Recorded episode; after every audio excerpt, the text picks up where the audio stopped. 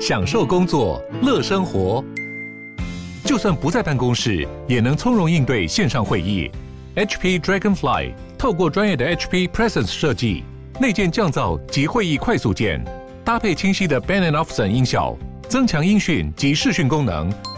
HP Dragonfly 顶级商务笔电，采用 Windows 11专业版，让您在会议中享有最佳的视觉和听觉品质。Hello，大家好，我是志奇，欢迎回到志奇七七的 Podcast，每周陪你聊聊新闻时事、社会议题或是一些轻松有趣的生活新知。那今天的这一集我们要来聊聊的主题是世界遗产。你去过富士山、万里长城或是大峡谷吗？如果你是个喜欢旅行的人哦，那你一定看过别人推荐这辈子一定要去一次之类的景点必访清单，里面列出的观光胜地很多都是经过联合国认证的世界遗产。而说到世界遗产哦，你应该会直觉想到壮丽的自然景观，或是充满年代感的古文明遗迹。它们通常呢会是那个国家里面最具代表性景点。就算不出国，你也可以透过媒体对他们的介绍来认识这些国家。不过，你知道吗？世界遗产设立的初衷哦，其实是一项用来保护自然跟文明的救援计划。这集我们就要来带你认识世界遗产这项计划到底是怎么出现的。台湾也有世界遗产吗？如果想要申请成为世界遗产，要经过哪些程序呢？今天就让我们一起来聊聊世界遗产吧。不过，在进入今天的节目之前，先让我们进一段工商服务时间。你知道想在台湾买房要不吃不喝将近十年才做得到吗？台湾的房价所得比已经远远超过了其他已开发国家，很多人为了买房生活苦不堪言，而也有一些人已经放弃了这辈子在台湾置产的打算。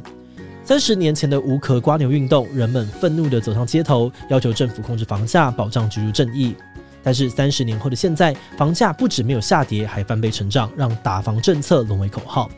到底为什么房价会越打越高？政府与建商之间是不是有不可告人的秘密？这次我们哈系列节目的第四集将会深入的探讨台湾的高房价问题，邀请了多位长期关注房价议题的学界、产业界的专家，以不同的视角剖析高房价背后的原因，还有可能的解方。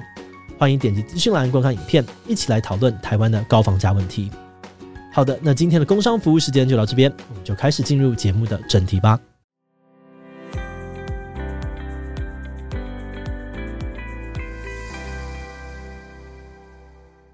说到世界遗产计划的出现哦，其实是源自于一九六零年代左右的一起事件。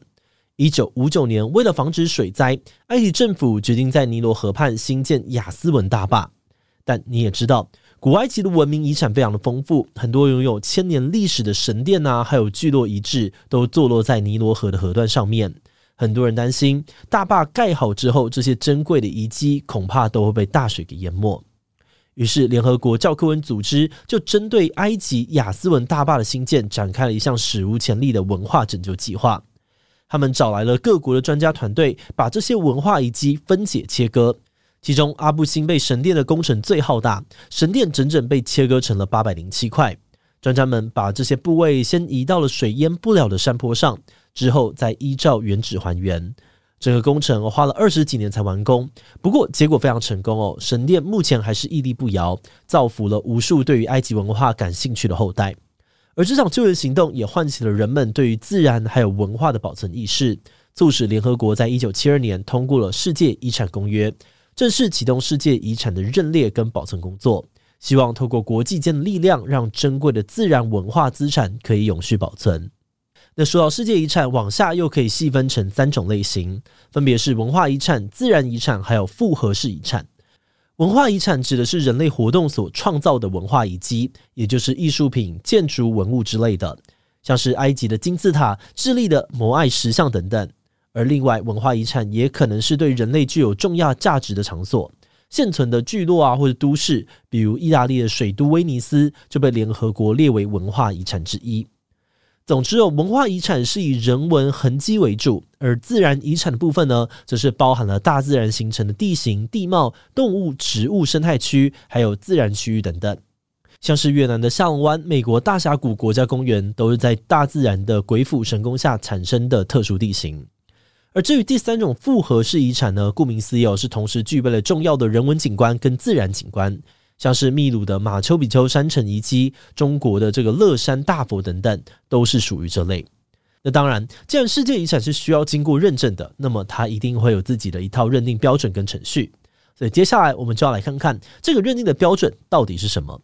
在世界遗产公约里面，特别强调世界遗产杰出的普世性价值，条文当中也列出了十项登录标准，申请者必须要符合其中至少一项，才有可能申请成功。以自然遗产来举例，他申请这个遗产呢，他可能必须要见证地形变化，或者是生命演化，或是具有独特的自然现象，是重要生态系所在的地方。而文化遗产呢，则必须要代表某个文化的传统与现存的思想、信仰有高度的关联，又或是能够见证重大历史事件、古文明等等。另外，关于待审核的遗产是不是真迹，有没有保留完整，也是相当重要的一块。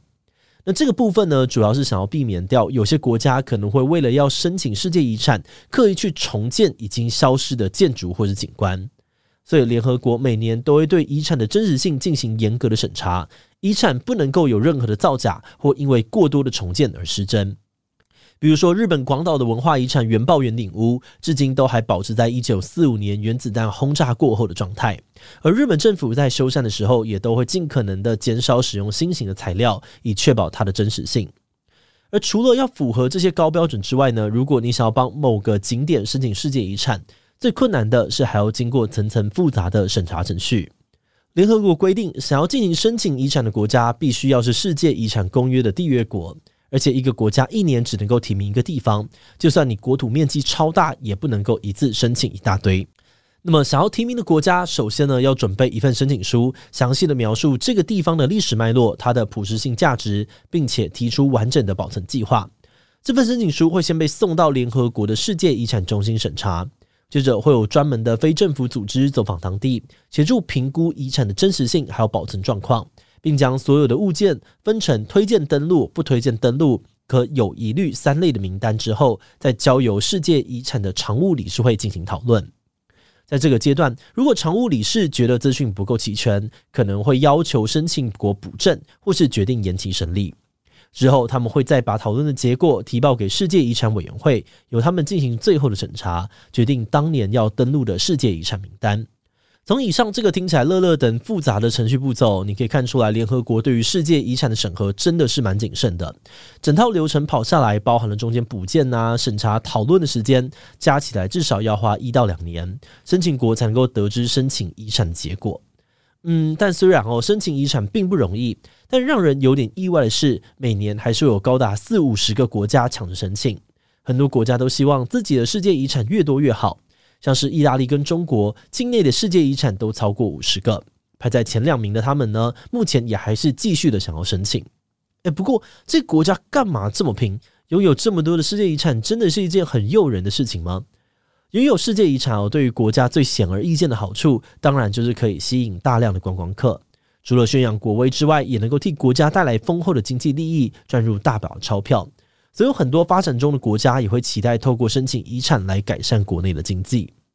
而另外拥有世界遗产的国家，在遗产的保存工作上面，可以取得来自国际的资金跟技术援助，修复遗产所需要的费用也能够从世界遗产基金当中获取补助。除此之外呢，申请遗产成功之后，不只能够提升国家在国际上面的声望，也可为当地的居民带来更多的荣誉。国民也会比较容易有向心力，更爱国，或是更愿意参与当地的文化推广跟保护工作。嗯，那说到这里哦，您应该很好奇，既然拥有世界遗产听起来是一件很赞也很有成就的事情，那我们台湾到底有没有世界遗产呢？答案是还没有，而且就算要申请，应该也会比其他人还要困难。很遗憾的是哦，因为台湾不是联合国的成员，所以呢，无法成为世界遗产公约的缔约国。因此，目前台湾还没有任何的世界遗产，也不具备申请国的资格。不过，还是有不少学者正在研究突破限制的方法，像是请他国帮忙推荐啦，或是与文化上面有关联的国家合作，尝试联合申请的方式。比方说，和同样属于南岛语系分支的国家或群岛合作，将相关的文化资产推荐给联合国。又或者是像这个台南的安平古堡这种由荷兰人新建的古迹，或许呢也可以请荷兰帮忙推荐，协助申请为世界遗产也说不定。其实文化部早在十多年前就已经开始盘点台湾具有申请文化遗产潜力的地点，其中包含了金门马祖战地、嘉南大圳、排湾族的石板屋聚落、澎湖石沪群等等，都已经依照世界遗产推荐书的规格去撰写说明书。等于是提早准备申请遗产的相关工作。啊，不过在台湾搭上申请遗产的热潮，甚至有天真的可以突破围篱之前呢，或许我们还是要来了解一下世界遗产可能带来的一些负面效应。虽然一个地点成为世界遗产可以带来很多的好处，像是变成当地有名的观光景点，让观光客涌入店家赚钱，但可想而知哦，这也可能会造成许多的破坏，导致政府得花更多的钱去进行修复，反而加重财政的负担。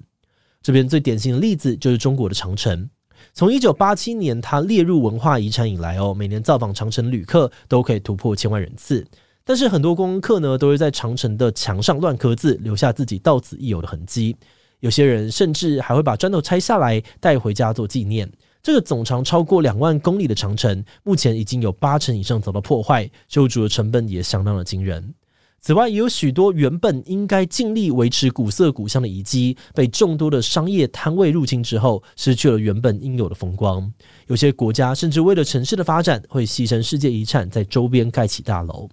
对于这些没有尽到保护责任，或是无法排除环境威胁，让遗产持续遭到破坏的国家，世界遗产委员会也会寄出警告：如果再不积极作为，就会把那个遗产降级为濒危遗迹，甚至遭到除名。像之前呢，澳洲的这个大堡礁，还有意大利的威尼斯西湖，就因为珊瑚的白化还有环境破坏的问题，差点被列入濒危名单。虽然最后联合国决定暂缓降级哦，但不可否认是，有越来越多的地方在成为世界遗产之后，反而加速了破坏，偏离了永续保存的初衷。话说回来，在看到许多世界遗产所衍生的这个争议之后呢，我们注意到有些国家申请遗产的动机好像都比较关注在提升国家地位或者促进经济成长，但他们好像忽略了保护人类珍贵资产才是世界遗产制度建立的初衷。如果反而造成了珍贵资产被破坏，似乎有点本末倒置。那虽然目前我们台湾哦，因为资格的关系没有办法直接申请世界遗产，但或许我们也可以先想想，台湾有准备好要处理后续的问题了吗？因为世界遗产的工作可能会涉及到文化、经济、外交等等部门，政府能不能够有效的整合这些工作，避免出问题的时候没有人可以处理？而我们在名胜啊，还有这个古迹的保护工作上面，法规是不是都已经健全了呢？而那些有申请潜力的景点，是不是都能够找到地方的文化教育团队，甚至是当地的居民愿意投入长期的维护工作呢？我们觉得，如果这些问题都可以超前部署，那未来我们也就更有机会能够在环境啊，还有经济的层面达成永续的平衡吧。好的，那我们今天关于世界遗产的介绍就先到这边。如果你喜欢我们的内容，可以按下追踪跟订阅。如果是对于这集世界遗产，对我们的 Podcast 节目，或是我个人有任何的疑问跟回馈，也都非常的欢迎你在 Apple Podcast 上面留下五星留言哦。那今天的节目就到这边告一段落，我们就下集再见喽，拜拜。